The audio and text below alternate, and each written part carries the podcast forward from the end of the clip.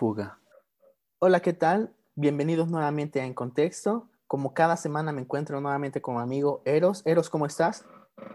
Muy bien, estimado Adán, ¿tú cómo estás? Perfectamente bien. Muy bien, pues el día de hoy tenemos muchos temas de los cuales vamos a estar platicando. Temas muy interesantes que pasaron a lo largo de esta semana. Primero, me gustaría iniciar dando una felicitación a todos los atletas que participaron en los Juegos Olímpicos de Tokio 2020. De hecho, aquí, este, Eros, no sé si te, te diste cuenta que todos lo mencionaban 2020 a pesar de que era 2021. Sí, amigo, me di cuenta, yo creo que por todo este contexto de pandemia, pero pues lo importante es que hubo ahí representantes mexicanos, entonces hay que aplaudirles su esfuerzo. Muy bien, de hecho, eh, hicieron muy buen trabajo y como las redes sociales lo mencionaban, si estuviéramos, eh, eh, si hubiera medalla para cuarto lugar, México sería uno de los países que tuviera más medallas. Así de, es. de todos modos, una felicitación a todas las personas que participaron en los Juegos Olímpicos y nos damos cuenta que nos falta un solo punto para llegar a ser de los mejores. Pero bueno, Eros, empezando con el tema de de, las Olimpiadas, dentro de las redes sociales, esta semana se abrió un hilo, un debate y unos comentarios respecto a los deportistas mexicanos. Te voy a comentar qué fue lo que pasó. Durante esta semana, eh, en Twitter se inició un hilo. Un hilo es de que una persona comenta una cosa y las demás van complementando la información. Una amiga de Alexa Moreno comentó que la gimnasta olímpica no cuenta con el, eh, la infraestructura para poder em, hacer sus ejercicios de alto rendimiento. Este tema inmediatamente fue retuiteado, fue retuiteado por muchísimas personas hasta llegar a, una, a un reportero de Fox Sport. Esta, esta persona de Fox Sport mencionó, ¿cómo puede ser eso posible si en la Ciudad de México Monterrey y Guadalajara existen gimnasios para el alto rendimiento. Se invitó a los alcaldes de, dichos estados a mencionar acerca de ello. Ninguno de ellos respondió, pero el hilo siguió en que una cosa es que la fachada esté bonita, pero por dentro no cuentan con el material necesario para estos atletas. Incluso mencionaron que Alexa Moreno en el gimnasio donde ella entrena, utilizó su, um, su paga o su premio para comprar su propio material de ejercicios. Después de esto, se empezaron a hacer varias preguntas entre el reportero y este amigo cercano de Alexa Moreno.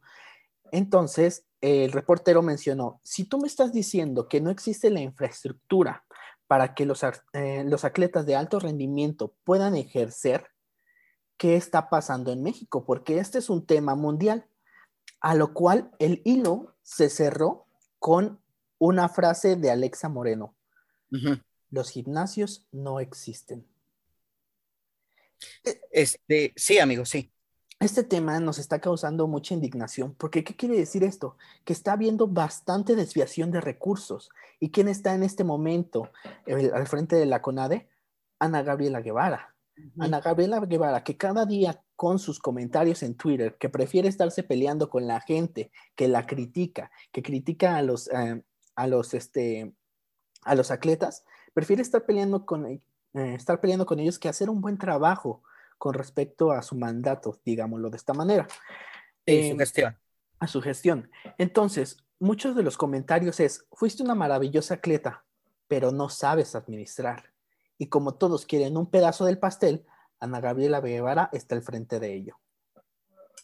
Así es, amigo. Fíjate ahorita que, mencionas todo esto de Alexa Moreno. Primeramente, pues yo quiero externarle una felicitación.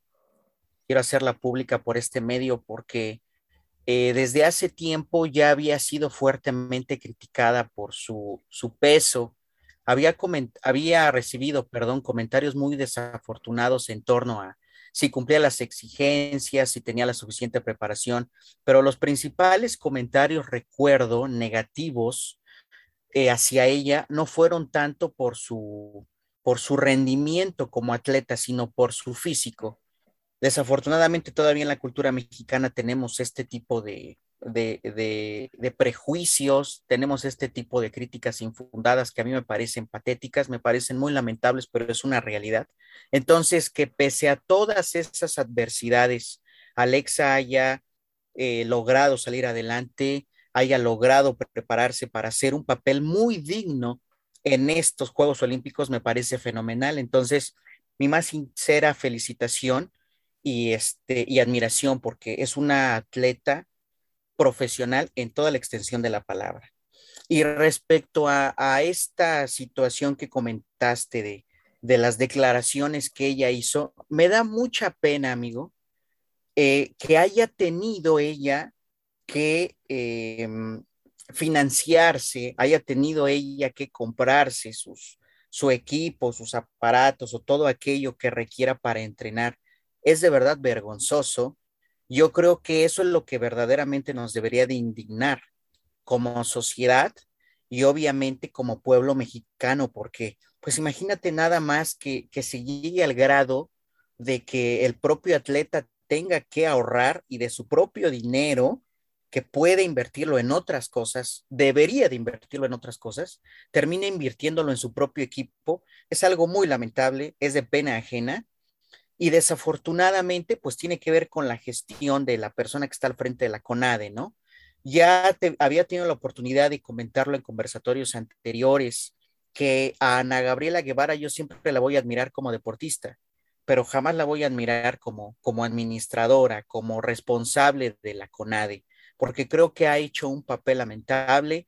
Creo que lo mejor que le podría pasar ahorita al deporte es que ella presente su renuncia, por las malas decisiones que ha tomado, por, por la, mala administración, pero principalmente por hacerse de la vista gorda en este tipo de temas, amigo. Porque ella sabe perfectamente, ella sabe perfectamente que los deportistas mexicanos sufrieron de un recorte en su presupuesto y ahí se ven los resultados. Eso no se presta a libres interpretaciones ni a verdades subjetivas, no. La realidad objetiva ahí está. Los números no mienten, ¿sí? Les ha ido mal a los deportistas mexicanos, no por su falta de preparación, sino por su falta de presupuesto. Y es completamente entendible, amigo. También llegué a ver comentarios en las redes sociales en donde criticaban a los, a, los deportistas, que cómo era posible, que nada más se iban a pasear. De verdad, ese tipo de comentarios a mí me daban tanto coraje porque es bien fácil, Adán, criticar a una persona desde la comodidad de tu casa, desde tu celular, desde tu sofá o quién sabe desde dónde, pero el hecho de fletearte, ¿sí? De picar piedra desde abajo y sin el apoyo debido para que sobresalgas como deportista, es realmente admirable que haya gente que todavía se aviente esa misión y que logre salir adelante, como es el caso de Alexa Moreno. Entonces, pues sí, sí, a mí me parece, me parece muy triste, amigo. Por ahí también llegué a ver que Felipe Calderón se quiso poner ahí la bandera de que, de, de, admiración, de que había sido un mandatario, que, que había apoyado al deporte mexicano, pues desafortunadamente a comparación de ahora, pues sí hubo mejores resultados en su gestión, pero de eso, amigo, a que él quiera ponerse a criticar, creo que no tiene ni la autoridad política y mucho menos la autoridad moral.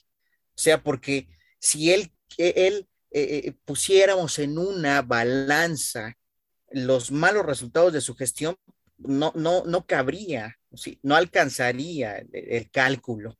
¿sí? Entonces, el hecho de que él aquí quiera venir a decir que, que, hizo muchas cosas y que con su gobierno y durante su gestión sí pudo eh, eh, eh, administrar mejor el deporte. Bueno, me parece también patético que un mandatario quiera politizar los resultados de los deportistas y quiera hacer una comparación de eso. Es lamentable, muy vergonzoso de igual manera, pero pues en esas andamos, amigo, y esperemos que para los próximos Juegos Olímpicos haya otra dirigente de la CONADE y por supuesto que haya más apoyo para los deportistas mexicanos. Pues sí. De hecho, volvemos a volvamos a volver a tocar esta parte en la que lo que hizo Calderón en este momento fue nuevamente enseñar su medallita de lo que en su momento le salió bien. como comparándose en lo actual. Y como lo mencionas, es muy triste todos los comentarios que se hicieron dentro de las redes sociales con respecto a este tema.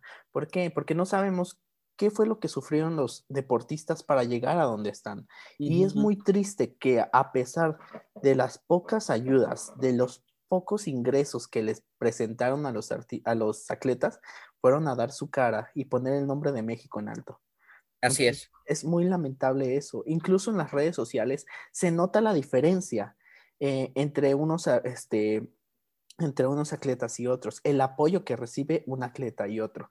Creo que ya lo había mencionado anteriormente, dentro de la red social de TikTok se, se hizo un challenge en el cual tenían que mostrar todo el equipo que el país les, les dio a sus atletas eh, por medio de patrocinios, por medio de, de, cosas como esas, en las cuales pues te das cuenta la diferencia entre una pues atleta mexicana y una atleta de Estados Unidos, en el cual pues no quiere decir que, no, es valorado lo que les dieron, no, quiero decir eso, Sin mm, sabemos que no es lo mismo que te den un, uniforme, o así un uniforme normal, a que las atletas de Estados Unidos les presenten un uniforme patrocinado por Nike, patrocinado por Raf Laurel. Entonces, sabemos que pues eso no es lo mismo. Incluso Samsung patrocinó a las atletas de Estados Unidos. Entonces nos damos cuenta que no es el mismo apoyo el que recibe un país con otro y que necesitamos mejorar esa parte para obtener mejores resultados. Y como lo dices, hay muchas personas que no sabemos y que desde la comunidad de nuestra casa estamos mencionando lo que están sufriendo las personas. Esta semana se cerró el caso, bueno, no se cerró, pero bajó la intensidad del problema que tuvieron las chicas de softball. Y ahora volvió a retomar este, fuerza mediante que los internautas que no tienen nada que hacer, llamémoslo así, hicieron la investigación de las deportistas. ¿Y qué fue lo que nos encontramos? Las deportistas no son nacionalmente, no, no, no es la palabra, no son nacidas en México. Ajá, algo leí, algo leí. Son hijas de padres mexicanos nacidos en el extranjero. Pero ahí nos estamos dando cuenta de algo nuevamente. En México, el softball no tiene trascendencia. ¿Y qué es lo que está pasando? Estamos tomando eh, deportistas de Estados Unidos donde practican de manera semiprofesional o profesional el softball, que son nacidos de padres mexicanos, vénganse para acá, yo los apoyo y me los llevo a las Olimpiadas. Y ahora, como los internautas se dieron, eh, supieron que no son mexicanas, nuevamente volvieron a retomar el tema de los, eh, de los uniformes. Por eso lo tiraron, porque no tienen amor a su país, solamente lo hicieron por conveniencia y fue un destroce. El día de eh, esta semana, nuevamente se, que volvió a abrir este tema, la deportista Daniel, ¿se llama? Presentó su renuncia para no volver a participar en el equipo de la selección mexicana para softball. Es muy triste y lamentable lo que estamos haciendo con las personas que van a dar la cara por nosotros, que van a poner el nombre de México en alto. Y es algo muy indignante que nosotros, que no tenemos las capacidades de hacerlo, porque es la verdad, yo no sé jugar softball, ninguna otra persona, me imagino que de las que están criticando lo sabe hacer. Entonces, ¿por qué criticar algo que no podemos? Sí, amigo, ahorita que mencionas de esta, de esta renuncia que presentó esta jugadora, eh, me vino a la cabeza toda la polémica que anteriormente se había suscitado en torno a, a, los, los, uniformes que tiraron a la basura. Recuerdo que igual en un conversatorio previo habíamos platicado de esto y mencionaste un aspecto que se me quedó grabado y que lo quiero, lo quiero recordar, que es lo de la construcción de sentido, este simbolismo que tiene que ver con la patria, con la nación, ¿no? El uniforme representa al país, representa a México y es un sacrilegio que te atrevas a tirarlo a la basura. ¿Cómo es posible? Por ahí hubo declaraciones de que se iba a investigar y que se iba a, a castigar. Y me acuerdo que yo te dije que para mí era una decisión precipitada, que creo que realmente uno debe de escandalizarse por otro tipo de problemáticas. Eh, yo con esto no quiero decir que se deban de tirar los uniformes a la basura. Por supuesto que no, porque luego se malinterpretan las cosas. Pero creo yo que hay una fuerte carga de sentido en un utensilio, en un simbolismo que representa la bandera de México, cuando realmente los resultados y los reflectores de la opinión pública deberían de estar centrados en otros aspectos, en otros elementos, como es el caso del, del poco, del paupérrimo apoyo que hay por parte de la CONADE hacia los deportistas mexicanos. Ese debería de ser el principal escándalo, Adán.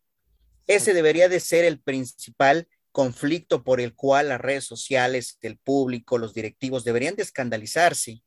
No tanto por haber tirado unos uniformes a la basura, sino por el hecho de que los deportistas no reciben el presupuesto que merecen, que deberían de recibir para tener mejores resultados en los Juegos Olímpicos, ¿no? Entonces, yo creo que posiblemente esta jugadora presentó su renuncia por la cantidad de críticas, por la cantidad de, de, de, mensajes negativos, ofensivos que llegaba a recibir. Yo creo que era algo sumamente abrumador.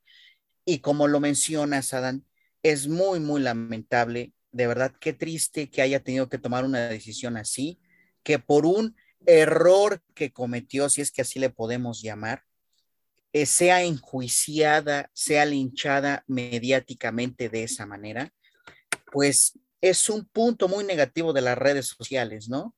Que la gente puede criticar desde la comodidad de su sofá, inclusive de una manera anónima, ¿no? Porque ya no se dicen muchas veces de frente las cosas. Ahora lo que se hace es criticar a la persona y bueno, nunca supiste quién fue, nunca supiste quién, quién, quién te tiró eh, comentarios negativos, quién te tiró tierra, ¿no? Entonces, pues qué lamentable, ojalá y la pueda hacer en Estados Unidos o, o en otro país o en otro deporte, en otra disciplina, no lo sé, pero espero que su futuro sea prometedor porque se lo merecen y, vamos a ver qué pasa. Pues retomando el tema de las Olimpiadas, eh, hace dos días se presentaron las finales de clavados femenil, en las cuales dos mexicanas participaron obteniendo el cuarto y sexto lugar. Pero dentro de, este, eh, de esta competencia hubo algo que llamó la atención de todos los internautas. Uno de ellos fue eh, la clavadista, cuyo nombre está un poco difícil de pronunciar, Sí, sí está difícil. Juan Honchan, una clavadista china de 14 años, obteniendo tres calificaciones perfectas. Una calificación perfecta es algo muy difícil dentro de la cuestión de, los clavados. Aquí la cosa es que es una clavadista de 14 años compitiendo contra mujeres de aproximadamente 20 y 30. ¿Qué es lo que está pasando aquí? Muchas personas dicen que es una infancia robada, que es una persona que nació, desde que el día que nació la aventaron a ser clavados, dentro de los comentarios que se, que se mencionaban en las redes sociales. Sí, claro, ya sabes cómo son. o personas que nacen con la idea, y, digo nacer, desde que son pequeños, desde que tienen la cordura de decir, yo voy a tener una medalla olímpica. Aquí la cuestión es, y quiero saber tu opinión respecto a eso. Sí, amigo, sí. Eh, ¿Se debería un niño desde edad pequeña mentalizar para ganar? Mira, primeramente creo que hay que poner sobre la mesa un aspecto muy importante que tiene que ver con la, mentalidad, la idiosincrasia y la cultura de los seres humanos. La, la cultura china es diferente a la cultura mexicana. Y con cultura hablo de una manera de vivir, hablo de paradigmas, hablo de interpretación hablo de usos y costumbres, de muchos elementos que la integran. Entonces, obviamente, la interpretación, la construcción de sentido de una persona mexicana, en este caso, por ejemplo, yo, va a ser diferente a la de una persona china, porque son contextos diferentes, porque son procesos cognitivos diferentes, porque son costumbres diferentes, son muchos elementos. Es algo muy complejo, pero bueno, primeramente quería aclarar ese punto porque aquí creo yo que muchas veces lo que hace la gente, obviamente desde su óptica cultural, desde su perspectiva propia, personal y subjetiva, emitir un juicio hacia determinados eventos, hacia determinados hechos, como es el caso de esta, de esta deportista, de esta joven deportista, ¿no? Porque prácticamente es un adolescente. Entonces, obviamente desde ese marco interpretativo, una persona mexicana va a decir, le robaron la infancia a esta, a esta deportista. En vez de que se vaya a jugar, en vez de que eche cotorreo o eche relajo con sus amigos, pues le robaron la infancia y, y, le dijeron, la obligaron que tenía que ir a practicar sus clavados para que fuera la mejor del mundo. Aquí, amigo, lo que tendría que hacerse es preguntar a esta deportista si es feliz, cómo se siente. Porque te digo, es bien fácil emitir un juicio desde tu perspectiva, desde tu posición, desde tu cultura, tu óptica, tu marco interpretativo, pero tendrías que saber qué es lo que opina esta deportista. Posiblemente ella te vaya a decir, ¿sabes qué? Yo soy la persona más feliz del mundo, esto le da sentido a mi vida, me siento muy satisfecha con el resultado y voy a ser todavía mejor. O sea, no sabes qué es lo que te va a decir. Entonces, a mí cuando me preguntan de este tipo de temas, yo digo, pues no sé qué es lo que opine esta persona, habría que preguntarle y ver cuál es su interpretación de felicidad, cuál es su interpretación de la vida, y ya únicamente sabiendo eso es como nosotros podemos emitir un juicio, porque muchas veces, Adán, más que opinión, es un juicio, ¿eh? O sea, a la gente se le hace fácil, ya sabes, todo el veneno que de manera gratuita se esparce en las redes sociales desde el anonimato, tal y como te mencionaba, inclusive muchas veces. Entonces aquí, pues qué mejor que ella haya resultado en una joven deportista que ganó el oro, que se llevó las palmas y que hizo historia, amigo. Posiblemente el regalo que ella quería era la trascendencia y lo logró. ¿Cuántos deportistas mexicanos? Bueno, no, no ya deportistas, porque yo los admiro y respeto mucho, pero personas comunes y corrientes tienen la meta de trascender en la vida, tienen la meta de dejar una huella por donde pisan, por todo el camino que transcurren y que, que llenan de, de, simbolización, de construcción de sentido. ¿Realmente cuántos, amigos? Son muy pocos. Son muy pocos. Entonces, la mentalidad que tienen determinadas personas, porque no todas, ¿eh? Hay personas como Guillermo del Toro que, desde, que toda la vida pensaron en trascender y lo lograron y son orgullosamente mexicanos y siempre los menciono porque los admiro profundamente. Pero hay muchas otras personas que no, ¿eh? Entonces, que le robaron su infancia, yo no lo podría decir. ¿Quién soy yo para emitir un juicio?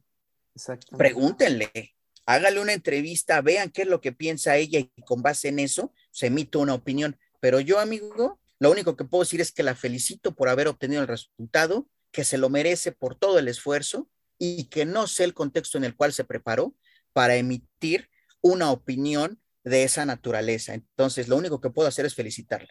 Exactamente. Y de hecho, dentro de las redes sociales se habló de este tema como algo, como un tema bastante fuerte, desconociendo el contexto en el que se encuentran ellos.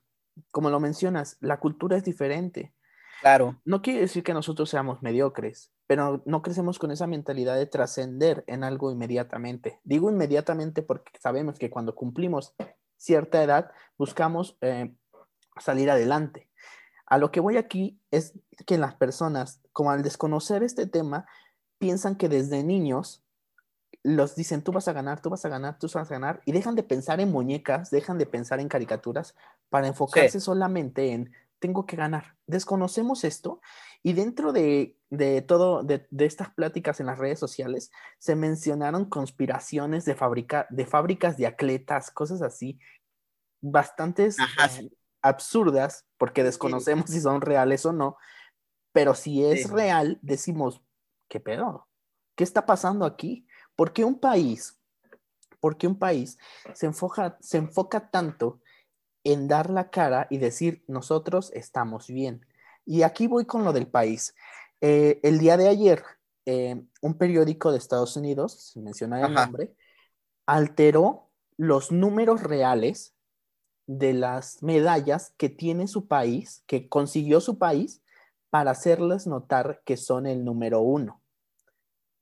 Entonces, ¿qué quiere Ajá. decir esto?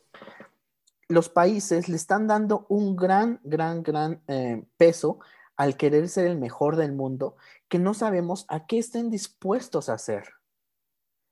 Así es. Entonces, eh, desconocemos los comentarios, las conspiraciones dentro de todos estos eh, comentarios en las redes sociales acerca de, de las fábricas de atletas, cosas como eso, lo desconocemos. Sin embargo, estoy muy de acuerdo en lo que comentas tú. La única pregunta que se le podría hacer a esta, a esta atleta es, ¿es feliz? Sí. Y si es feliz, sigue haciendo lo que te gusta y felicidades que a tus 14 años eres una persona reconocida y una atleta olímpica y eso nadie nunca te lo va a quitar. Sí, amigo, tú lo acabas de mencionar muy bien, fíjate, retomando rápidamente lo de las teorías de la conspiración o que una fábrica de atletas, que mira, eso yo tampoco lo puedo descartar ¿eh? y de la misma manera no puedo no puedo emitir un juicio irresponsable sin antes tener el conocimiento, porque es lo que te digo, la gente habla, hace y deshace las redes sociales y muchas veces tener el contexto y saber qué hay detrás. Entonces, si critico eso, no voy a caer en el mismo error. No niego que pueda haber casos en los cuales las empresas, los patrocinadores, los entrenadores eh, eh, sometan a los deportistas a, niveles insospechados de estrés, ¿eh? inclusive de, violencia psicológica. O sea, tampoco lo puedo descartar. Es una hipótesis, está ahí, bueno, ok, la pongo sobre la mesa, eh, la comparto, pero de eso a que yo asegure, no tengo las pruebas, amigo. Entonces, no lo voy a hacer porque sería una responsabilidad de mi parte. Pero también, también habría que ver si eh, eh, los, los deportistas en determinado momento tienen las instancias debidas cuentan con los procedimientos correspondientes para, en su caso, poder denunciar este tipo de anomalías. O sea, eso también me parece muy importante. Sabes que, mira, tú como deportista, si tienes este, alguna situación, algún problema, que no sé, te estén acosando, te estén exigiendo de más, estén ejerciendo un estrés eh, tremendamente fuerte y que por eso esté repercutiendo eh, de manera negativa en tu salud, puedas acercarte a determinado organismo, a determinada asociación para ahí exponer tu queja y que no haya represalias en tu contra. Entonces, eso también es muy importante. ¿eh?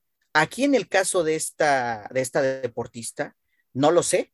Por eso te digo, habría primeramente que preguntarle a ella, ¿sí? Oye, ¿qué opinas? ¿Cómo te sientes? ¿Eres feliz? cuáles son tus metas a corto, mediano y largo plazo, qué es lo que sigue para ti.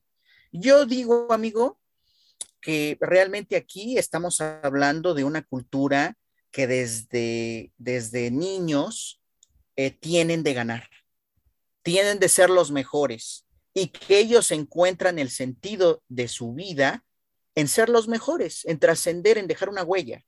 A diferencia, por ejemplo, te digo, de muchas personas mexicanas, a excepción de Guillermo del Toro, aclaro. Pero hay muchas personas que dicen, ¿sabes qué? Mira, pues yo aquí soy feliz, aquí tengo lo mío y va, es respetable, amigo. Yo no los voy a criticar, pero hay otras personas, como en su momento Ana Gabriela Guevara, que dijo, yo quiero hacer historia. Entonces, ahí en ese sentido, yo siempre la voy a admirar porque hizo historia, porque se fleteó, porque realmente le macheteó para lograr lo que logró como velocista. Entonces, yo creo que más va por ahí, amigo, que realmente lo que se busca para estas personas chinas es trascender. Exactamente. Y de hecho, antes de cerrar el tema, eh, dentro de los comentarios se mencionó la otra parte. Como te mencioné en un inicio, la mayoría de los atletas de, de ese ramo, llamémoslo así, están entre sus 20 y 30 años. Se mencionó que al ser una persona de 14 años, había cierta ventaja en el rendimiento, porque bien lo sabemos, no, no es el mismo rendimiento una persona que tiene 16 años a una persona que tiene 30.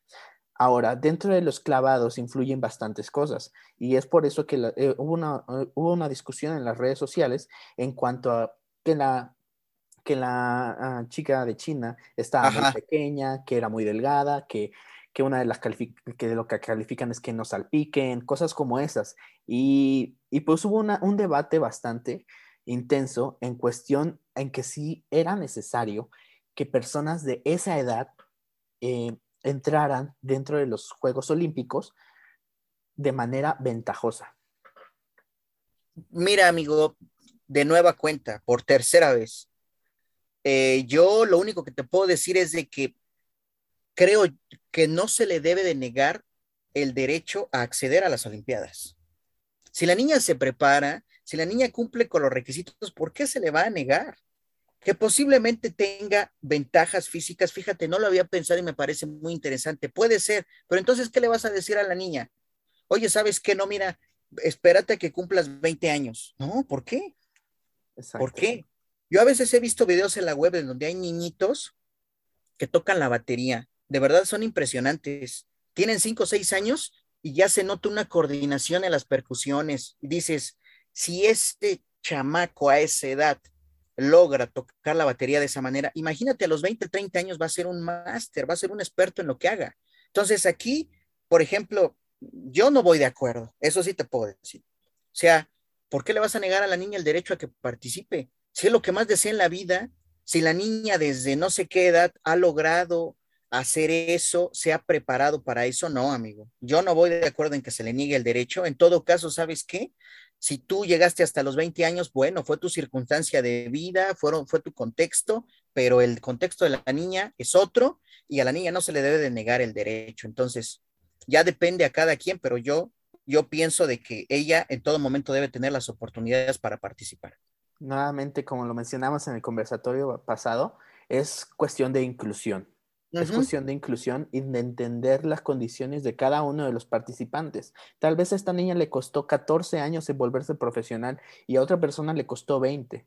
Son circunstancias diferentes y culturas diferentes en las que se presenta cada uno de ellos. Así es. Y pues vamos a darle una vuelta al tema porque hablamos bastante de las Olimpiadas. De tuerca, ajá. De tuerca. Eh, quiero mencionarte algo que sucedió esta semana. Esta semana se hizo el conteo de las mujeres más exitosas en la industria musical y en, la industria del entretenimiento. Dos nombres surgieron entre todos ellos. Uno, sabemos que fue Oprah, obvio, y el segundo raro. fue Rihanna. Rihanna, contando en este momento con un valor de artista, llamémoslo así, valor de artista de 1.7 mil millones de dólares. Bastante dinero. ¿Qué puedes hacer con eso? La cuarta parte, imagínate, yo sería feliz, amigo. ¿Verdad? Entonces, eh, Rihanna es en este momento una de las artistas con mayor valor en el mundo. Pero a base de que si tenemos bastantes años que no escuchamos de su música, que su música en este momento ya se volvieron, no llamémoslo, no, no le vamos a llamar clásicos, pero ya tienen más de cinco años, las más nuevas de Rihanna. ¿A base de qué? Fíjate que Rihanna entró dentro de la industria del el maquillaje, con una marca del maquillaje que se llama Fenty Beauty. Fenty Beauty vio las necesidades de todas las mujeres con un tono de color diferente. Fíjate que las mujeres, desconozco mucho el tema del maquillaje porque... Yo más, amigo. Obviamente, pero no deberíamos de, dejémoslo así. Eh, el chiste es que las mujeres para poderse maquillar necesitan una base, que es como, pues ahora sí que pintarse previo a ponerse los colores. Ok. Ahora, Rihanna vio la necesidad de abarcar todas las tonalidades de piel. Y nunca habíamos pensado en eso, o bueno, por lo menos yo no, porque no lo utilizo. Ni yo, ajá. Pero las industrias del maquillaje no abarcaban todas las diferentes tonalidades de color de piel que existen. Muchas de ellas eh, se mencionaban que antes solo se, utilizaba para las personas de tez clara. ¿Qué fue lo que hizo Rihanna? Amplió la paleta de colores o la gama de colores entre el más claro y el más oscuro, abarcando así una gran cantidad de mujeres de diferente tonalidad de piel. Ahora, al hacer esto, Rihanna entró muy fuertemente en esta industria, ya que abarcó un nicho que nadie antes se había puesto a pensar. Y fuera de los comentarios que también se mencionaban en las redes sociales de que hace explotación, experimentos con animales, todo eso, estamos reconociendo que es una emprendedora y que logró encontrar ese espacio que muchas ah, industrias del maquillaje no habían llenado. Sí. Ahora, eh, este tema está basado en la inclusión. Rihanna encontró el negocio en la inclusión, que es una de las modalidades que muchas empresas han hecho hoy en día para sobresalir y seguir avanzando. ¿Qué opinas de eso, amigo? Ok, amigo, primeramente, por toda esta exposición te felicito porque yo no tenía idea. La verdad, la manera en como la dijiste me, pareció muy concisa. Entonces, ya con, con el negocio de Rihanna, tal y como lo describiste, primeramente habría que decir que se lo merece. Yo creo que trabajó por ello, tuvo una idea original, innovó, dio algo al público que previamente no se había dado y pues ahí están los resultados, ¿no? O sea, trabajó duro para ello y lo logró. Entonces, ahí están las mieles del éxito. En cuanto al tema de la inclusión, que ahorita está tan de moda y está en boca de todos, a mí me parece fenomenal que la gente pueda sentirse cómoda con lo que se ponga, con lo que vista. Ese es el punto. Mira, puede haber otras perspectivas que digan, bueno, lo que está haciendo Rihanna es este, consolidar, reafirmar estos estereotipos de la belleza, bla, bla, bla. Ya te imaginarás, ¿no? Lo que es una realidad es de que grandes empresas como Nike, como, no sé, otras, Ralph Lauren o qué sé yo, lo que han hecho a lo largo del tiempo es apropiarse de estos discursos para lograr adaptarse al nuevo mercado. Eso sí me he dado cuenta, ¿eh? En determinado momento llegué a ver, ya no recuerdo el nombre de la empresa, en donde había una comparación vi en las redes sociales de cuál era el estereotipo de belleza femenino para ellos en los años 80 y 90 y cuál era el de ahora. En ese entonces se hablaba de una mujer blanca, de cabello rubio, delgada, alta. Y en los años de ahora se hablaba de una mujer afroamericana transexual. O sea, date cuenta todo ese contraste que hubo de los años 90 hasta ahora. ¿Qué me hizo darme cuenta a mí? que lo que hacía esta empresa era adueñarse del discurso de la diversidad tan actual y de eso, pues, hacer un negocio, ¿no? Y lo logró. Lo logró porque todas estas personas que no cumplen con esos anticuados, con esos antiguos o pasados estereotipos de belleza o condiciones, pues ahora ya lo logran cumplir y se sienten parte de, sienten incluidas. Eso es algo muy importante que hay que tomar en cuenta, ¿no? Entonces, por ejemplo, aquí lo que está haciendo Rihanna, como dices, es incluir, me parece fenomenal. Al final, mire, amigo, no podemos deshacernos de estos estereotipos. Consciente e inconscientemente los seguimos reproduciendo. Hay gente que compra esto para sentirse parte de un grupo social, para reafirmar una identidad, ¿sí? Para sentir que va de acuerdo con el estándar femenino, ¿no? En TikTok lo vemos, yo lo veo a diario. Bailan las mujeres, este, determinadas poses, determinados stickers. ¿Con qué finalidad? Pues sentirse incluidas. Entonces, Rihanna lo logró en este sentido. Yo se lo aplaudo. Si una mujer se quiere maquillar, se quiere pitar, se quiere cortar el cabello, quiere usar plataformas, es, es su derecho, es su cuerpo puede hacer con él lo que quiera. Y si en este caso Rihanna logró sacarle provecho, pues qué mejor, amigo, no queda más que felicitarla. Y bueno, yo creo que también nos debe de servir como ejemplo de que si nosotros queremos lograr algo y creemos en una idea nuestra, hay que trabajar en ella para que en un futuro podamos vivir de eso, ¿no? Exactamente.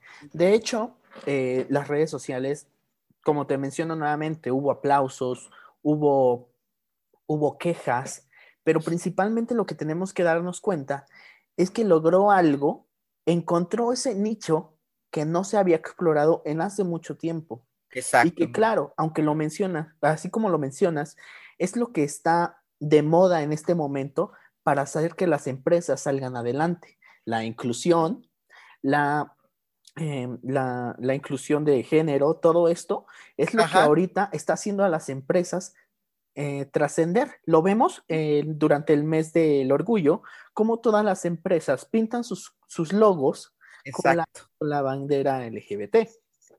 Entonces, ahí nos damos cuenta que todas estas empresas se acercan al, ahora sí que a, la moda del día para poder sobresalir y, y, decir, véanme. No sabemos si les importa, no sabemos si no, sin embargo, están ahí apoyando a la comunidad.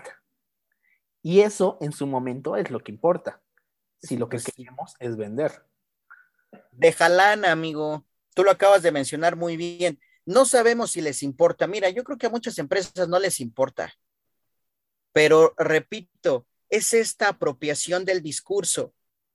Ah, miren, véanme, yo también soy inclusivo, yo también le abro las puertas a estos, a, estos integrantes de determinada comunidad.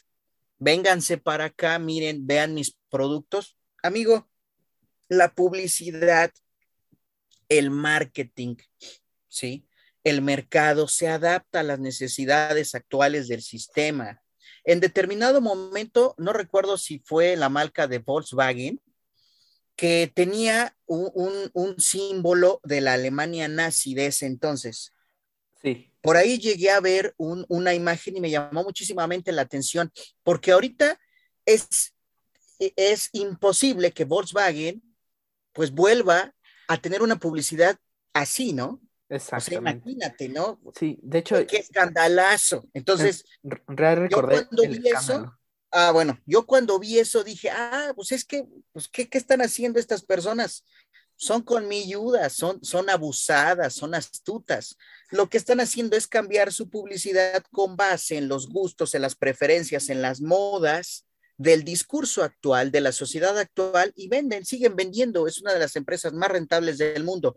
En su momento, construyeron el Volkswagen, el Bocho, por órdenes de, de una persona que es muy polémica, que fue muy polémica en la historia mundial, y ahora pues no, ya quedó atrás ese, esa publicidad de este del símbolo nazi y ahora nos vamos a adaptar a las nuevas generaciones. Es parte de la mercadotecnia, amigo, es marketing, son publicistas que ven más allá, que tienen una visión pues mucho más más este, abierta que nosotros y logran sacar de eso el mayor provecho y se hacen millonarios, ¿no? Entonces, es inevitable, amigo. Para contextualizar lo, de, lo del símbolo nazi, que bueno, que me acordé apenas de eso, eh, todo esto surgió de un problema de las redes sociales, debido a que en una de las eh, grandes concesionarias que de Volkswagen que se encontraba en Europa, estaba la línea del tiempo de Volkswagen. Entre todo su línea del tiempo eh, había un cartel con el símbolo nazi. Y bueno, sabemos que Volkswagen estuvo presente en ese momento. O sea, de eso no lo podemos quitar. Y como lo mencionas, se tuvo que meter ahora sí que en el momento para poder seguir vendiendo. O sea, ¿qué es lo que estaba de moda en ese momento? Pues ahora sí que los nazis y pues ahí me meto. Entonces, ay, me dio toques. Ah, ya, con razón. ah, este, perdón. Este, mucha, entonces, mucha enjundia, amigo, mucha energía. Qué bueno, la positiva. entonces, es muy interesante esto que mencionas, ¿eh? porque así es.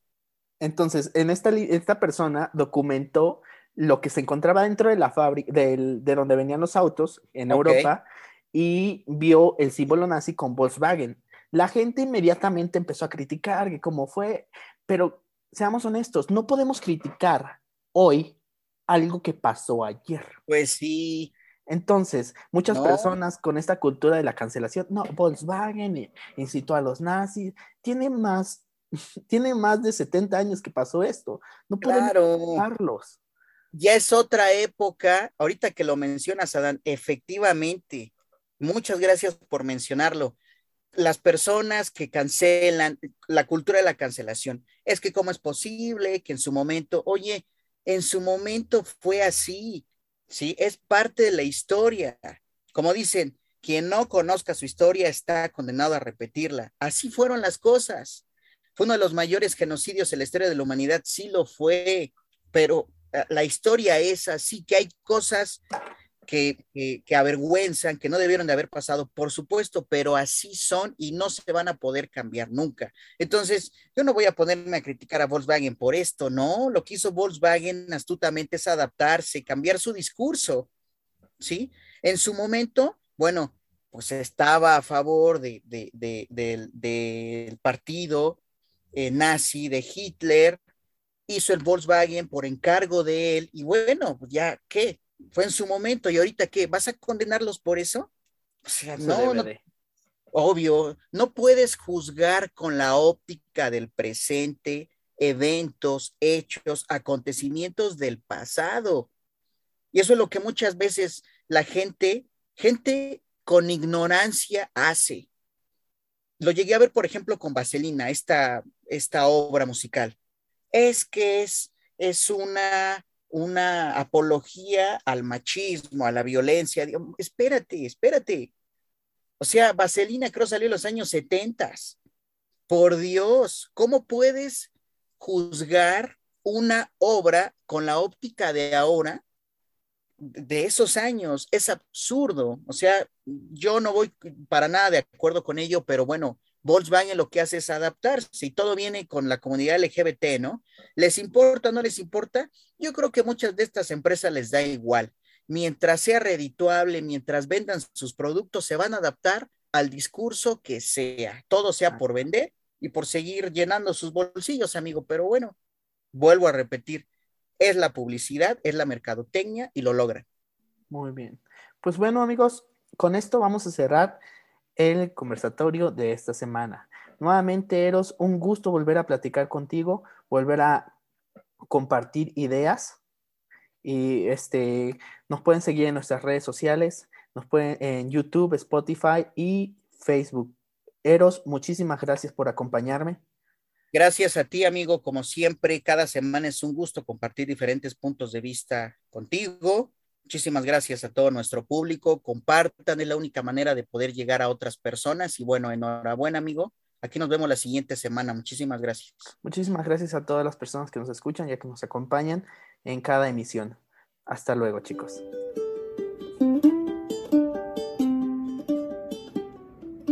Las opiniones generadas en este programa son exclusivamente de quien las emiten y no necesariamente representan el pensamiento de la sociedad.